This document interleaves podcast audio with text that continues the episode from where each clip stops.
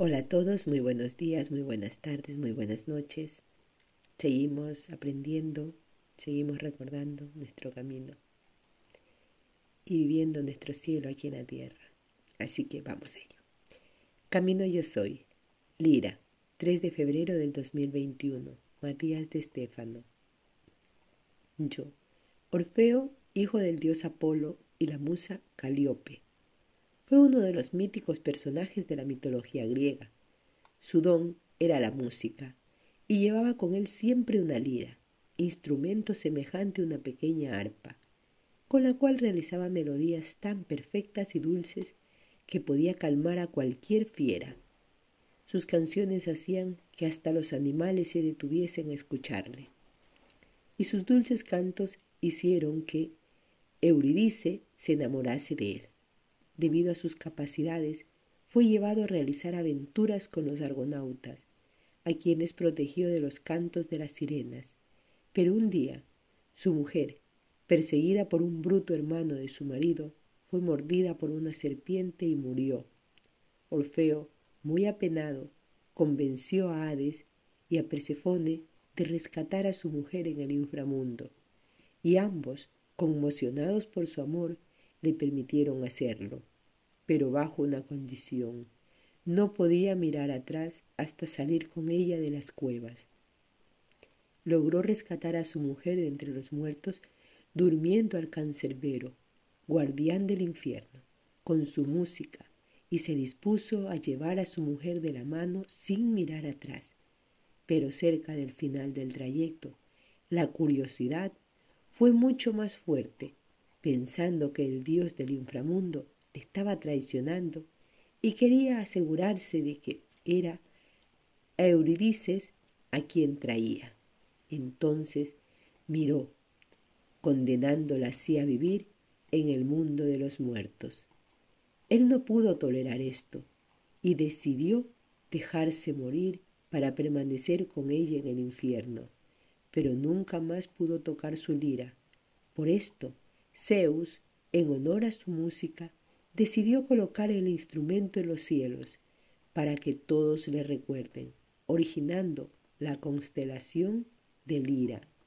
Y su nombre, Orfeo, dio origen a los teatros donde muchas personas cantan juntas, donde la música se crea en grupo, ya que su terrible muerte por descuartizamiento nutrió las aguas de las islas griegas donde nació la lírica, es decir, obras literarias que narran sentimientos profundos. Soy los profundos sentimientos de un ser, las narraciones líricas de la historia son las que hacen el latido del corazón y generan el pulso de las cuerdas vocales para crear el canto. Más allá de que la voz emita desde la garganta y desde sus cuerdas vocales, las mismas no suenan por sí solas sin el soplo o las manos de un artista. Y ese aire proviene de los pulmones y las manos nacen del corazón, la vibración de la creación, la armonía de la existencia. Solo se logra con el soplo divino, con la respiración de la mente universal. Yo, Han, Hen, Hun, inspiración, sostén y exhalación. Soy. Allí radica la música del ser, en el poder que late en tu corazón. Yo, el amor, soy. Y el mismo no funciona como el amor de Orfeo a Euridice, pues el mismo es un amor de apego y desconfianza. Cuando Orfeo decide atravesar el inframundo para recuperar a su amor de vida, no hace más que proyectar su necesidad de poseerle. Cuando Orfeo mira hacia atrás, no hace más que desconfiar, celar a alguien. Yo, muy poco acuariano, soy. Envueltos en esta aura actuariana, los celos, el sentido de pertenencia y apego, son una sombra muy oculta e imperceptible. Acuario es aire y como tal es una mente libre, despejada, abierta a nuevas cosas todo el tiempo y no se aferra a lo material buscando seguridad. pues el aire no tiene raíces ni necesita sentirse protegido ni contenido por nada ni nadie. Toma las formas de todo lo que toca y sin juicio envuelve todo lo que surja, acariciando las superficies más heladas y las más calientes, penetrando en las profundas cavernas de la tierra y acariciando el espacio exterior en la atmósfera. La clave es la expansión y es su fuerza la que impulsa las cuerdas de la lira para que suenen en el espacio. Por esto, cuando el eje de la Tierra apuntó a la estrella más grande de la constelación de Lira, la civilización atlante debió inevitablemente expandir la caja, el Proctitán, y expandirse en muchas dimensiones. Yo, ¿cuál es la estrella? Soy Vega, la más brillante del norte, a 25 años luz de la Tierra. Vega viene del árabe waki, que significa descenso, y hace referencia a que la constelación de Lira era llamada por ellos como Nars el Waki, el águila que desciende sobre su presa. Los griegos la llamaron Lira, que surgen de la palabra Elis, o Cheils, que significa tortuga o caparazón, herramienta con la que se hacían estos instrumentos que dio origen a nombres como citara, citara o su evolución en español igual guitarra. Atlántida había construido una civilización basada en la vibración, entendiendo que la tierra era como un gran instrumento musical y que sus cuerdas harían sonar y activar la maquinaria cuántica de la tierra. Para ello, a lo largo de las líneas geométricas del mundo, construyeron culturas, colonias, con tareas específicas.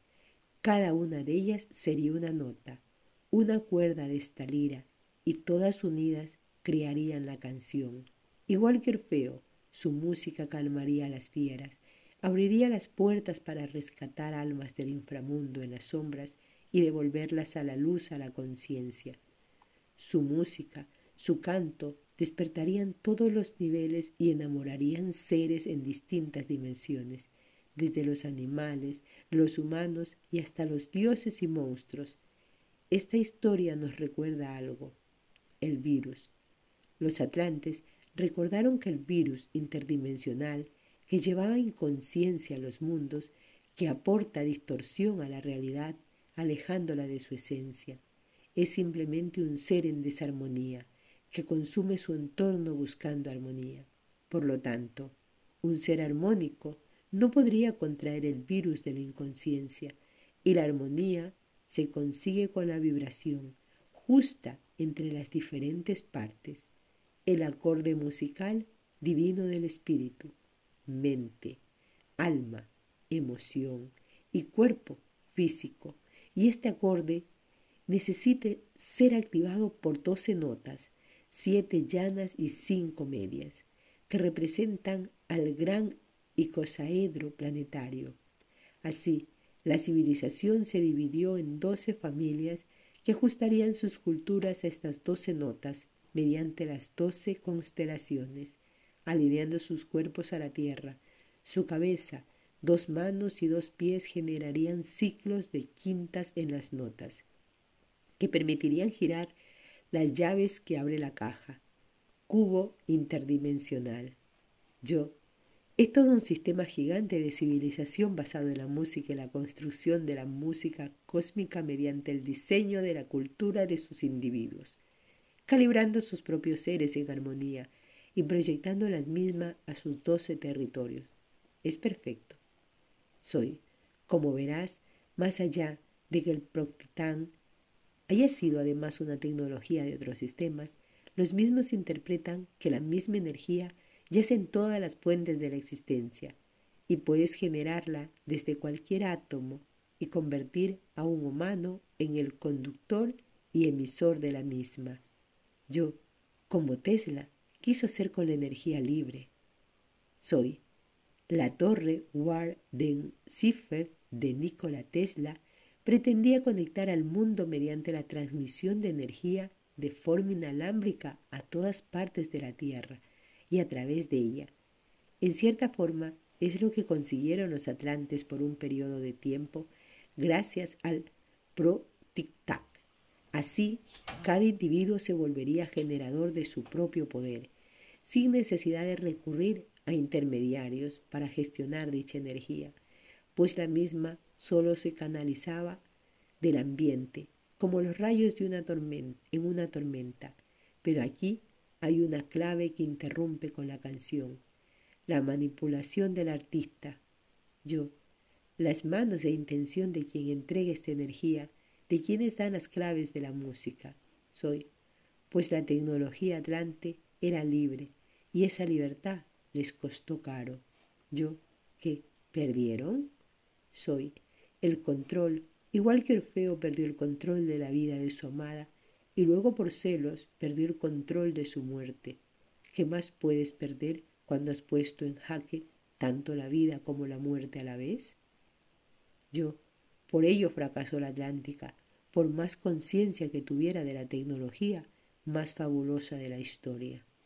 Soy, así es, fracasó por su lírica, por su emoción. La misma energía que puede iluminar al mundo es la misma que puede partirle como rayo, volviéndolo cenizas. Yo. Por ello no queda nada de ellos, fueron consumidos por su propia energía. Soy. Cada una de las familias y sus pertenecientes, sus pueblos y culturas comenzaron a construir pirámides templos que hacían de antenas como las de Tesla. Son las semillas octaédricas que permiten el arranque del motor interdimensional, distribuyendo electrones en todas las direcciones de manera libre y alternada. Recuerda, los electrones generan electricidad, que es la cualidad del movimiento de un electrón en una dirección u otra. La conducción de electrones por una corriente continua alterna. Cuando los atlantes lograron generar la expansión y vibración necesaria para encender la nave Tierra, lo hicieron de una manera continua, en que todos los centros se mantenían unidos y constantes, pero para crear la coherencia, cada centro debía sonar de una manera armónica, ya que una canción no suena si todas las notas vibran de igual manera. Así, la corriente debió ser alterna, y cada ciertos ciclos un nodo del planeta debía gestionar el eje de la red y de esta manera no existiría un centro único, sino que los datos, información, circularían constantemente por distintas centrales, cambiando la polaridad de los electrones. El Proctitán, así, podía mantener la comunicación interdimensional a lo largo de todo el mundo. Yo, fue la primera, Internet, soy, y los datos podían ser descargados a las pirámides, pero distribuidos a los ciudadanos de manera amplia y libre. Yo, alucinante, soy, pero fracasó. Yo, ¿por qué? Soy, como dije, Orfeo en la mitología, podríamos decir que la avaricia y apego celoso de Orfeo hizo fracasar el sueño de Morfeo. Yo, Morfeo, como el de la película Matrix. Soy Morfeo significa forma en griego, morpos, hijo de Oniros, el sueño, y Nix, la noche, es quien da forma a los sueños de los mortales y mediante los sueños reveló los secretos de la red, haciéndolos despertar de su ensoñación. La realidad multidimensional es como un sueño es algo intangible, expansivo, algo que no posee control alguno. Cuando los individuos reconocen que sus sueños esconden las claves de la realidad, empiezan a ser libres del control de los demás y sus notas comienzan a sonar diferentes, creando otra música. Esto produce por la propia energía atlante, la cual no solo distribuía la energía libremente al mundo, sino que permitía que los individuos se vuelvan canales energéticos, activando sus propios potenciales, haciéndolos libres como seres vivos, entonando sus propias notas, creando sus propias canciones. Yo, ese fue el momento del fin de la era de Virgo y el comienzo de Leo. Recuerdo, Urat, La estrella que más brilla en el norte era Vega, nuestra estrella polar hace 12.000 años, cuando vivía en Ken, en el Nilo Atlante, tierra fundada por aquellos que vinieron de Kefislión, Atlántida, Osiris, Isis, Sed, Nectis, Sexet, Tod, llegaron a fundar el primero de los anclajes de las antenas, Tesla de la época ancestral, las pirámides de Egipto. Yo y sus culturas sonaron como diversos armónicos, creando diversas canciones y sus cantos basados en su propio ser, en el aura de Leo.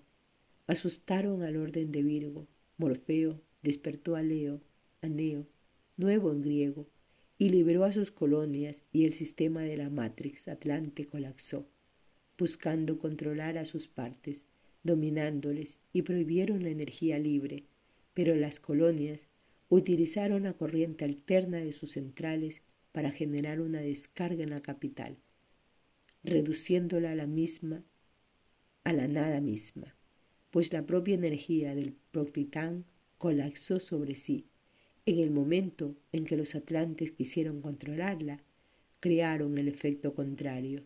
Yo, un rayo, la descarga que hizo volar todo por los aires. Soy, así es, yo, pero aquí no entiendo algo.